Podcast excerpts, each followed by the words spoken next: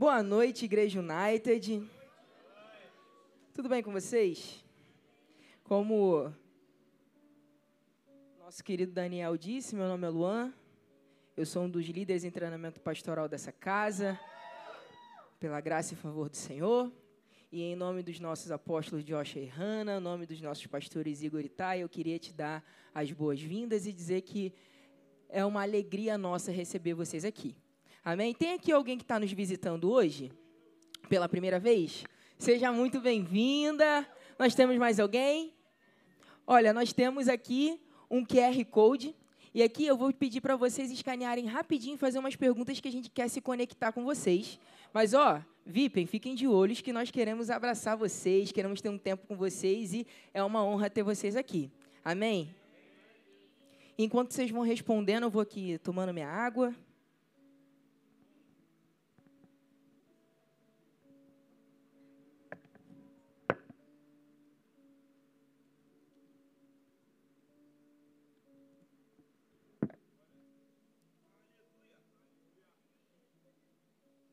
E já adiantando aqui para que, porque nós temos visitantes, vou explicar mais ou menos o como que nós funcionamos aqui. A gente trabalha por meio de séries, né? A gente está aqui com alegria, eu estou com alegria e o privilégio de poder começar a primeira série do ano aqui no nosso Midweek. E nós trabalhamos dessa forma, foi uma direção que o Senhor nos deu para que a gente pudesse ir mais profundo nos temas que o Senhor coloca no coração dos nossos pastores, para que a gente consiga de fato extrair tudo aquilo que o Senhor tem para nós nesse mês. E esse mês a gente começa uma série chamada Até que Nada Mais Importe. E, gente, é, de verdade, a minha oração é para que vocês abram o coração para essa palavra. Deixe com que isso te transforme, mude como tem me mudado, como tem mudado cada um. Né? Essa passagem a gente tem um material de apoio que é um dos livros do pastor Luciano Subirá, até que nada mais importe. Mas a primeira, o, primeiro material, o primeiro apoio que a gente tem é a palavra. Então, nós vamos trabalhar a palavra aqui esse mês e eu oro para que você possa receber tudo aquilo que o Senhor tem para você. Amém? Então, se você está tomando notas que isso é uma cultura da nossa igreja, eu coloquei um título para essa mensagem que é o preço da presença. Um versículo base para essa mensagem está lá em Filipenses 3, do 7 ao 8, que diz o seguinte: Pensava que essas coisas eram valiosas, mas agora as considero insignificantes por causa de Cristo. Sim, todas as coisas eu considero que são insignificantes comparados ao ganho inestimável de conhecer a Cristo Jesus, meu Senhor. Por causa dele, deixei de lado todas as coisas e as considero menos do que lixo, a fim de poder ganhar a Cristo. O objetivo dessa série, por mais que o nome seja bem sugestivo, é de fato é, ensinar e trazer a revelação do que é buscar ao Senhor, do que realmente é buscar a Deus. E eu preciso deixar isso muito claro, para que isso gere uma expectativa no seu coração. E precisa realmente gerar expectativa no seu coração, porque hoje nós vamos nos aprofundar em de fato qual é o padrão e aquilo que o Senhor deseja de como nós busquemos a Ele. E antes disso, eu queria contar uma história. Há um tempo, é, quando eu era mais jovem do que eu sou hoje, eu ainda namorava com a minha digníssima esposa, que está aqui. E eu estava na faculdade, a gente estudava lá na URCA, e ela me mandou uma mensagem falando que ela ia fazer uma cirurgia. Falei, meu Deus, aquele, aquele jovem apaixonado. Eu falei, eu preciso ir lá vê-la antes dela fazer a cirurgia. Eu tinha acabado de chegar na faculdade. Eu cheguei na faculdade, eu falei, caramba, agora eu tenho que ir para Bangu. Então eu ia da Urca para Bangu. Falei, beleza, vou lá. Só que o melhor caminho para eu chegar em Bangu era pegar o trem. E eu odeio o trem. Falei, não vou pegar o trem. O trem é tipo assim, um esculacho com o trabalhador brasileiro. Falei, não vou pegar o trem. Deixa eu ver aqui no aplicativo se eu tenho alguma melhor forma de poder chegar lá. Abri o aplicativo, tava lá, uma rota com frescão. Falei, benção. Eu vou dormindo ainda, porque é uma viagem daqui até lá. E aí eu fui lá, coloquei no aplicativo, fui, peguei um ônibus ali em Botafogo. Quando eu estava chegando perto do ponto que eu precisava descer para poder pegar o outro ônibus, levantei, dei sinal. O que, que aconteceu? O ônibus subiu o viaduto e foi para Niterói. Maravilha! O aplicativo tinha lido errado, o ponto estava embaixo do viaduto E eu fui para Niterói em pé ainda. Levantei na maior expectativa, na maior fé, e eu fui até Niterói. Eu não sabia se eu chorava, ou se eu não sabia, só era um mix de sentimentos. E eu falei, o que, que eu vou fazer se eu não conheço nada em Niterói? Eu odeio pedir informação, minha esposa sabe. Eu fico procurando de todas as formas para pedir informação. Mas aí chegando lá, eu perguntei o que, que aconteceu. Peguei um outro ônibus, fui para a barca. Da barca eu desci na, praça, eu desci na Praça 15, andei até o metrô, na Cinelândia. Fui até a Central e peguei o quê? O trem.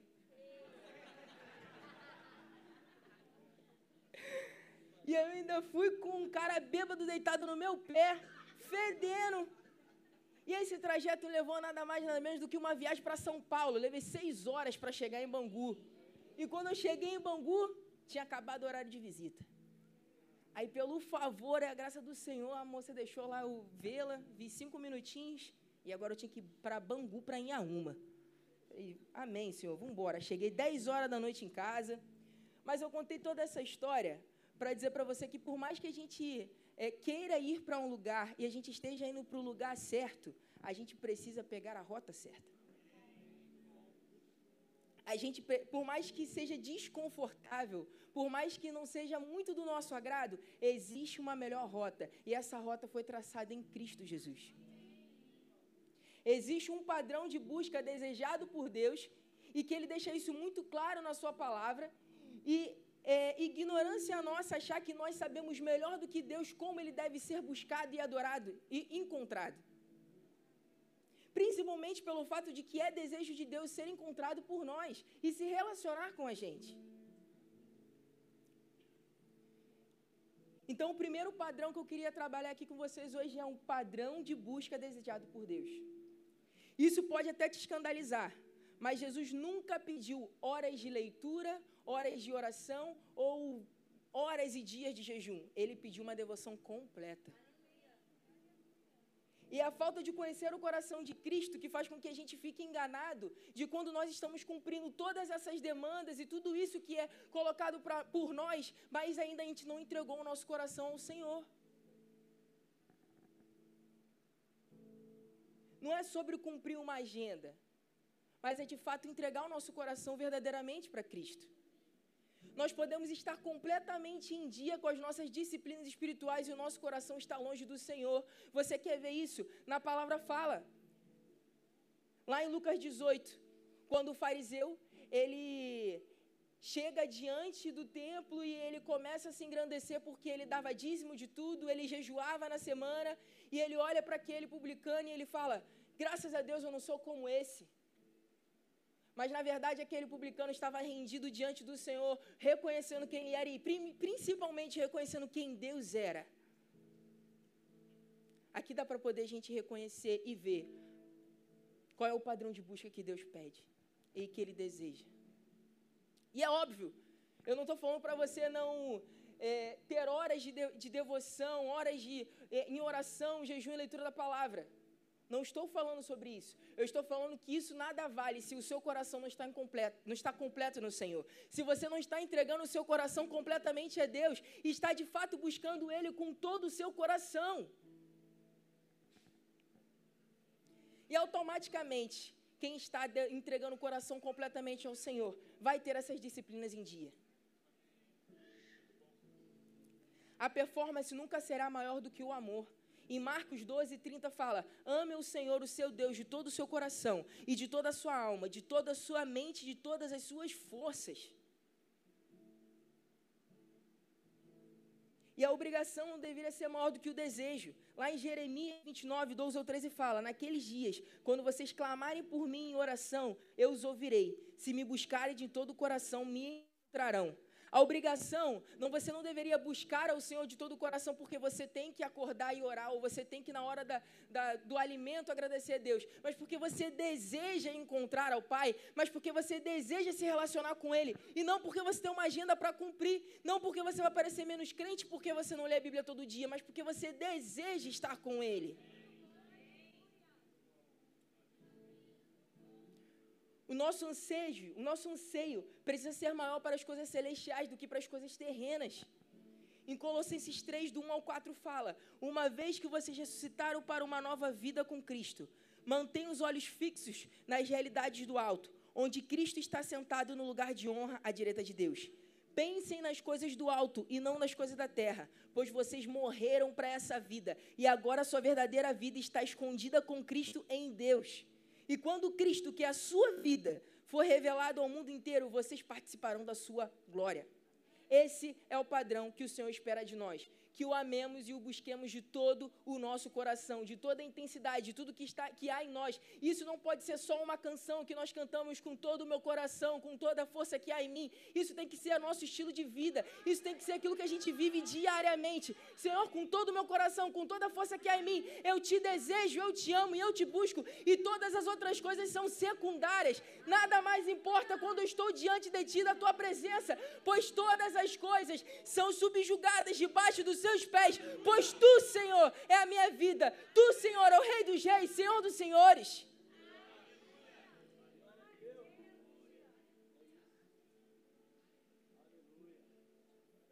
Eu quero ir um pouco mais além disso. Em Atos 17, 27 fala o seguinte: seu propósito era que as nações buscassem a Deus.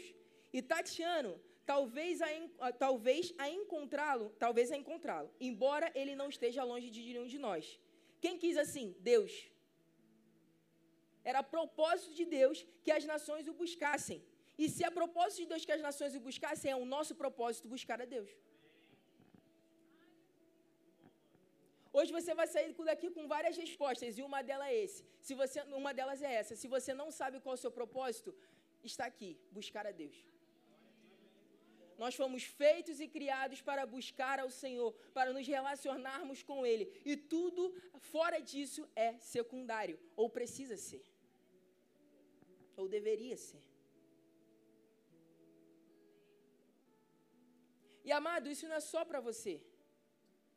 E essa mensagem não é só para você que está aí, que talvez não tenha o chamado ministerial. Não, isso é para todos nós. É para pastores, profetas, evangelistas, pais e mães.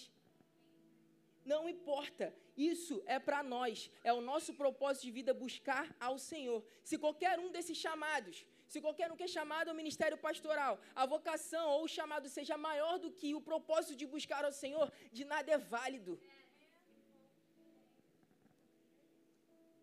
E eu estou falando isso porque pode ser o mais digno que for, nada disso se compara a buscar a Deus e se relacionar com Ele. Se qualquer um desses chamados ou vocação tirar o seu coração do Senhor, ele não tem valor de nada. Nós temos um Deus completo que nos deseja por, por completo. O problema é que boa parte de nós não consegue buscá-lo intensamente. Por mais que queira.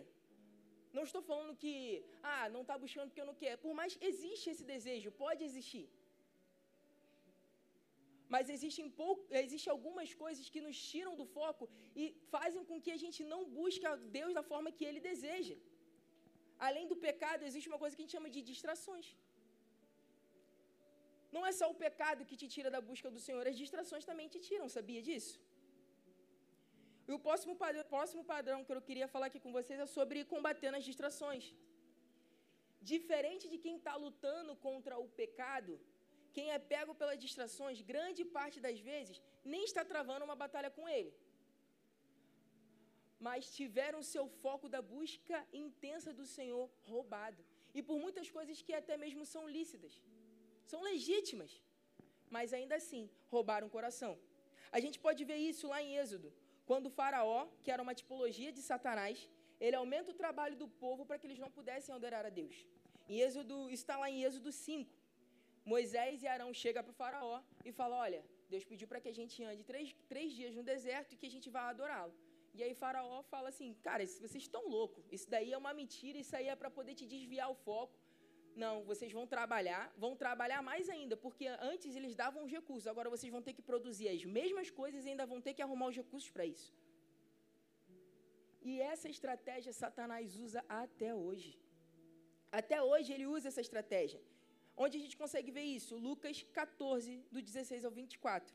Conta a parábola da grande ceia. Um homem ia dar um grande banquete. E aí, conforme ele ia dar esse grande banquete, ele pediu para chamar alguns convidados. Só que os convidados que foram chamados, cada um deles teve uma desculpa para poder não participar do banquete. O primeiro comprou um campo e precisava ir vê-lo. Nossa, é o sonho da casa própria. Quem não tem o sonho da casa própria? Meu Deus, o brasileiro cresce com o sonho da casa própria. O Senhor vai entender que eu não estou indo ter um tempo com Ele, porque é minha casa que eu sonhei. O outro comprou junta de bois e precisava experimentá-las, é o trabalho. Eu preciso trabalhar, a palavra fala que eu tenho que trabalhar. Lá o apóstolo Paulo fala em Tessalonicenses que quem não quiser trabalhar, que não coma. Ele também fala que dá um exemplo que ele trabalhou arduamente para ser um exemplo para nós. Então é o trabalho, o Senhor vai entender que eu estou aqui trabalhando nesse momento. O outro tinha se casado. Casamento é um propósito do Senhor. Deus vai entender que agora eu, eu tenho que dar tempo para o meu casamento. Eu não tenho tanto tempo para ele assim, não. São coisas legítimas, mas que tomaram o lugar errado. Às vezes você tem tanta demanda, cada dia mais trabalho, você trabalha, aí você precisa arcar com suas responsabilidades, e aí você vai trabalhar, trabalha mais um pouco, parece que nunca é o suficiente, e você vai entrando e se afundando nisso, e parece que quanto mais você trabalha, menos tem. Mas você precisa continuar, afinal, você precisa dar um bom testemunho, porque você é evangélico, você não pode dever nada nem ninguém, então você tem que entrar no trabalho com tudo e o Senhor fica em segundo plano. O Senhor vai relevar, né? Poxa, Deus entende que eu estou deixando de buscá-lo, como eu sei que deveria, porque eu estou trabalhando para comprar o leite da minha filha. É minha responsabilidade. Família é um projeto de Deus, então ele vai entender. Veja, eu não estou minimizando essas coisas.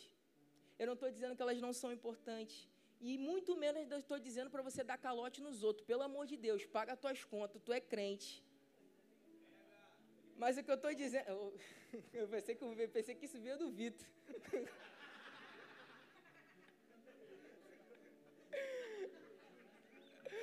Estava entalado, né, irmão?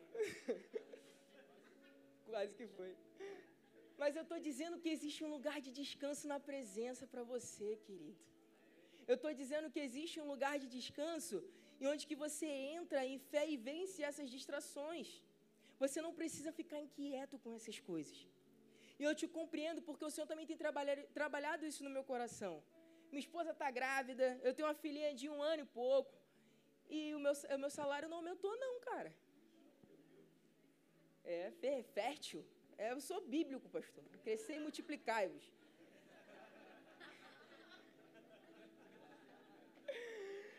Tem mais um bebê chegando mês que vem, mas o salário não aumentou. Mas sabe o que aumentou? A fé. Sabe o que aumentou? As promessas. Aumentou, mas a oportunidade de milagres para eu poder ver o cuidado de Deus comigo, com a minha família. Então eu posso descansar na presença, sabendo que o meu redentor vive e reina.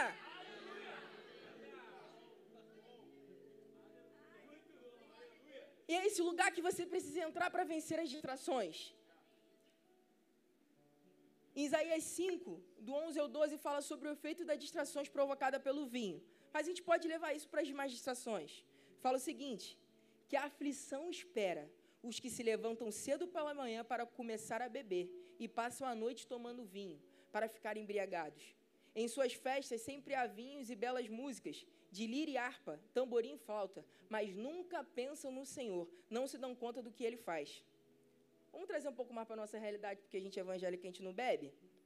Que aflição espera os que se levantam cedo pela manhã para trabalhar e passam até a noite trabalhando, para poder pagar as suas contas. Em suas festas, onde eles se alegram pelas bênçãos que o Senhor entregou, eles não pensam no Senhor e não se dão conta no que Ele faz. Não é raro e acontece muito, gente. Não é raro e acontece muito. O emprego que o Senhor te deu, as bênçãos que Ele colocou nas suas mãos. E quando você recebe tudo isso, nem pensar no Senhor pensa. Quando estamos distraídos, nós não conseguimos perceber ao Senhor e, consequentemente, a gente não consegue viver o nosso propósito. Se o nosso propósito é relacionar com Ele, se nós não o percebemos, o que nós estamos fazendo da nossa vida. Agora que já entendemos o que são as distrações, eu vou falar sobre algumas aqui para que você possa identificar se você está dentro de alguma delas. E juntos nós vamos trabalhar para poder vencer essas distrações. Uma delas é os prazeres carnais. Simples, claro, direto, pecado. Aqui, quando a gente se deixa levar pelo desejo da carne, a gente tem o exemplo de Davi. Davi estava lá, tinha uma responsabilidade de ir para a guerra, ficou de boa no palácio, olhou, viu uma mulher do cara nua, foi lá e desejou a mulher. E não só para por aí. Além do adultério, tem um assassinato. Sabe o que é o mais interessante relacionado a isso, aos prazeres carnais? O interessante é que quando o profeta chega para ele, traz uma mensagem de Deus, falando que tudo que ele quisesse, se ele quisesse mais mulher, se ele quisesse mais gênero, o que fosse, ele poderia ter pedido a Deus e teria recebido. Sabe o que eu aprendo com isso? Que você não precisa do pecado, tudo que você precisa está no Senhor. Tudo o que tem a ver com prazeres carnais é fútil não preenche você em nada. Então não é lógico e não faz sentido a gente dar ouvidos aos prazeres carnais. Sabe por quê? Porque a gente tem tudo que nós precisamos no Senhor. Você precisa identificar esses desejos e subjugá-los à luz da palavra e viver a partir da renovação diária da sua mente. A próxima distração é a prosperidade financeira. Vamos falar do caso do rei Uzias. Foi lá, pediu ao Senhor, buscou o Senhor, o Senhor fez ele prosperar. O que, que ele fez? se voltou contra o Senhor, começou a adorar outros ídolos e começou a, e começou a pecar. Aquilo que foi uma bênção que ele buscou no Senhor se tornou a própria ruína dele.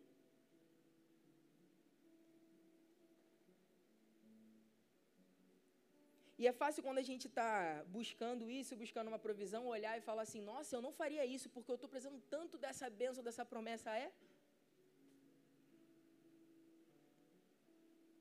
A próxima distração é posição seja na igreja ou no, no trabalho, uma área de autoridade não é o pecado, a não ser que você coloque isso como seu senhor. Às vezes, uma, uma posição faz com que você se torne orgulhoso ao ponto de você parar de olhar para Deus. E não é à toa que o apóstolo Paulo fala para Timóteo, quando ele fosse escolher um presbítero, ele não poderia escolher alguém que era neófito, novo na fé, para que ele não se ensoberbesse, não ficasse soberbo.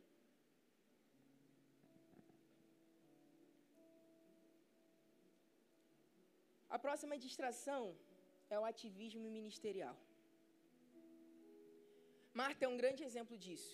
E eu não estou falando sobre excesso de trabalho, eu estaria sendo incoerente. Eu amo trabalhar, amo me entregar nessa casa. Eu estou falando que quando o serviço nos tira da oportunidade de estarmos na presença. E eu não estou falando sobre o serviço em si, eu estou falando sobre o nosso coração em relação ao serviço. Porque quando Jesus ele repreende a Marta, ele não está falando sobre o que Marta estava fazendo, ele repreende porque ela estava inquieta demais. Ele estava falando sobre onde estava o coração dela. E às vezes isso é muito mais profundo, porque entramos num lugar de validação, de que nós só somos importantes e dignos quando nós estamos produzindo. Mas eu vou te dizer uma coisa: você nunca vai ser digno. Eu não sou digno. Nós não somos dignos. E não há nada tão bom que nós possamos entregar e fazer que vai, é, é, como eu posso dizer, que vai surpreender o Senhor, porque Ele não precisa de nada de mim, de você. Nós que precisamos dele. Quando nós servimos, nós que somos abençoados. E Ele não chamou pelo que nós podemos fazer com as nossas mãos. Ele me chamou, te chamou, chamou cada um de você, te chamou, Vitor, te chamou, Daniel, te chamou, Davi, por quem vocês são. Não pelo que nós podemos fazer, não pelo que você pode fazer, mas por quem você é, porque o seu propósito é se relacionar com Deus.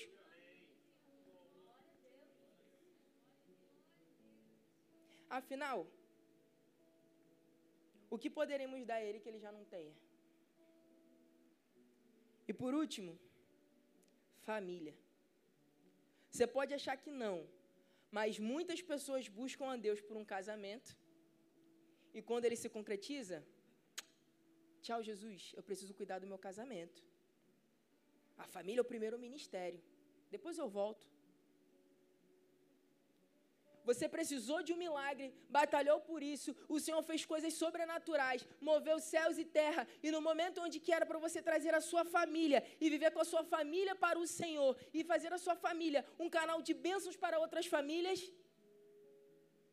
você simplesmente faz igual lá que eu tinha lido na, na, na palavra anterior.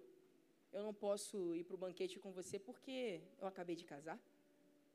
prioridades. Isso também acontece com filhos.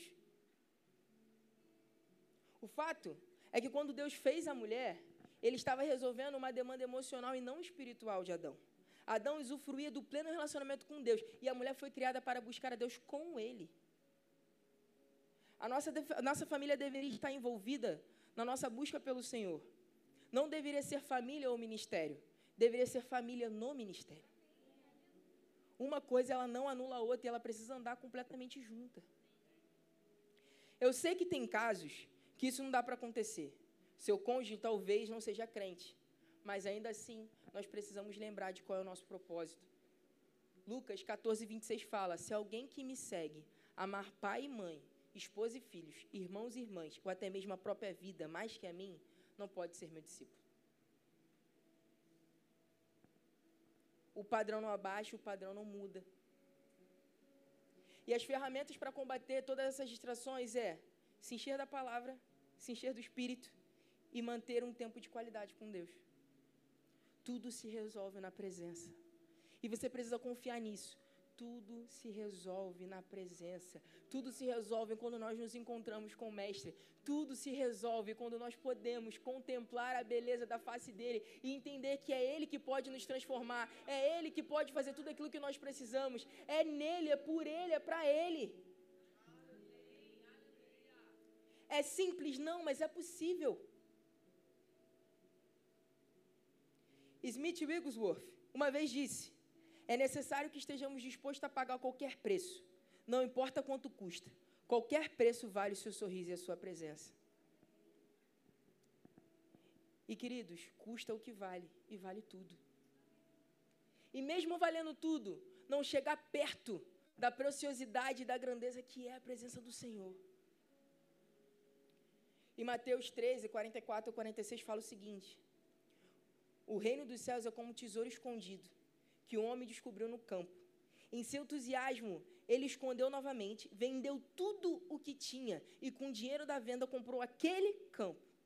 O reino dos céus também é como um negociante que procurava pérolas da melhor qualidade. Quando descobriu uma pérola de grande valor, vendeu tudo o que tinha e com o dinheiro da venda comprou a tal pérola. Recebemos a salvação de graça, pela graça, mas isso não significa que ela não tem um preço. Eu não sei vocês, mas quando eu, quando eu era mais jovem, mais do que eu sou, eu. Eu sei que vocês não, porque vocês são muito evangélicos. Mas eu já me perguntei e ficava pensando: caramba, pô, Deus é meio narcisista. Graças a Deus não fui fulminado, inseto. Porque são coisas legítimas, são coisas certas, é uma coisa boa. Por que eu tenho que colocar tudo em segundo plano e ficar adorando Ele? Achava eu que Ele precisava da minha adoração. Mas até que eu entendi uma coisa: eu sempre serei servo de algo ou alguém. Cabe a mim escolher. Como assim, Lã? Você se torna servo daquilo que você obedece, pois você serve aonde está o seu coração. Vemos o paralelo disso em Mateus 6,24. Ninguém pode servir a dois senhores. Sabe aquela música? Eu preciso de você, você precisa de mim. Então, Deus não precisa de você, Deus não precisa de mim, mas Cristo decidiu me amar até o fim. Essa é a beleza e a grandeza de buscarmos e servirmos ao Senhor, porque Ele é um Senhor bom. Ele não é um Senhor que tira, Ele é um Senhor que nutre. Quando ele nos ordena amá-lo e buscá-lo de todo o coração e colocá-lo em primeiro lugar, ele está pensando em mim e está pensando em você. Sabe, e, e sabe por que é seguro para nós? Porque ele não muda, ele é bom o tempo todo, ele é maravilhoso, ele é justo, ele é fiel à sua palavra, ele é amor. Isso nos traz uma segurança sabendo que nós sabemos o que podemos esperar dele. Nós não podemos olhar para Deus como olhamos para nós achando que tudo que nós fazemos, nós precisamos receber alguma coisa em troca, ou o que nós podemos ganhar. Nós não poderíamos dar nada a Deus e mesmo assim Ele decidiu nos amar. Podemos confiar num Deus que nos comprou com seu sangue e morreu na cruz para nos salvar da condenação eterna. Não só precisamos lembrar que, que o Jesus Salvador que confessamos também é o Jesus Senhor das nossas vidas.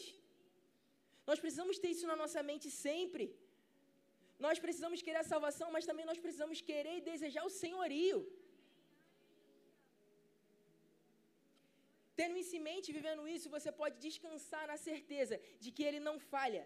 E Ele está aqui para você. Ele é bom, Ele é justo, é fiel, verdadeiro. Ele não se abala. Em todo tempo, o, tem um controle em Suas mãos. Ele te quer por inteiro, quer sarar suas feridas, enxugar as suas lágrimas. Ele quer ser a torre forte, o, seguro, o socorro bem presente no meio da tribulação. Ele é galardoador daqueles que o buscam. Você consegue compreender que você tem um Deus tão grande que luta suas batalhas por você porque você simplesmente o busca e se relaciona com Ele.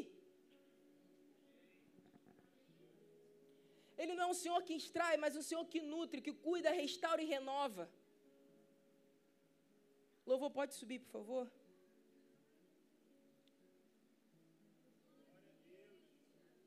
E Ele quer fazer isso com você hoje. Ele te trouxe aqui para te dizer que é possível para você, porque Ele está contigo.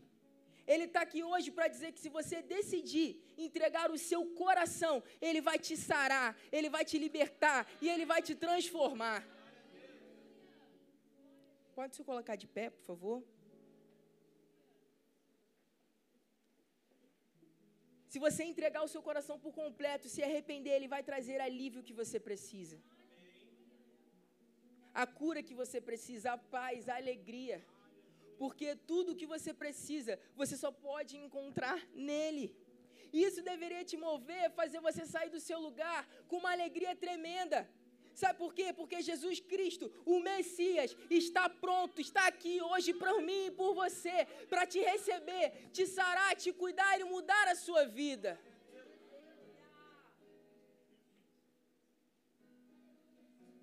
Queria que vocês fechassem os seus olhos por um momento e refletisse como está a sua vida. Será que você tem buscado de fato ao Senhor? Será que Ele tem sido uma prioridade na sua vida? Você tem convicção que será de você se você sair por essas portas e por algum motivo alguma coisa acontecer? Será que você vai se encontrar com o Mestre na eternidade?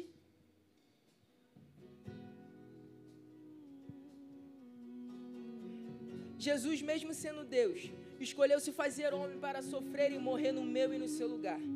Assim, ele ressuscitou em glória e conquistou para nós cura, salvação e bênção nas regiões celestiais. Jesus garantiu acesso direto ao Pai para que você, que precisa viver uma nova vida, não viva uma vida qualquer, mas uma vida em abundância. Se você precisa de Jesus hoje, esse é o seu momento. Esse é o seu momento.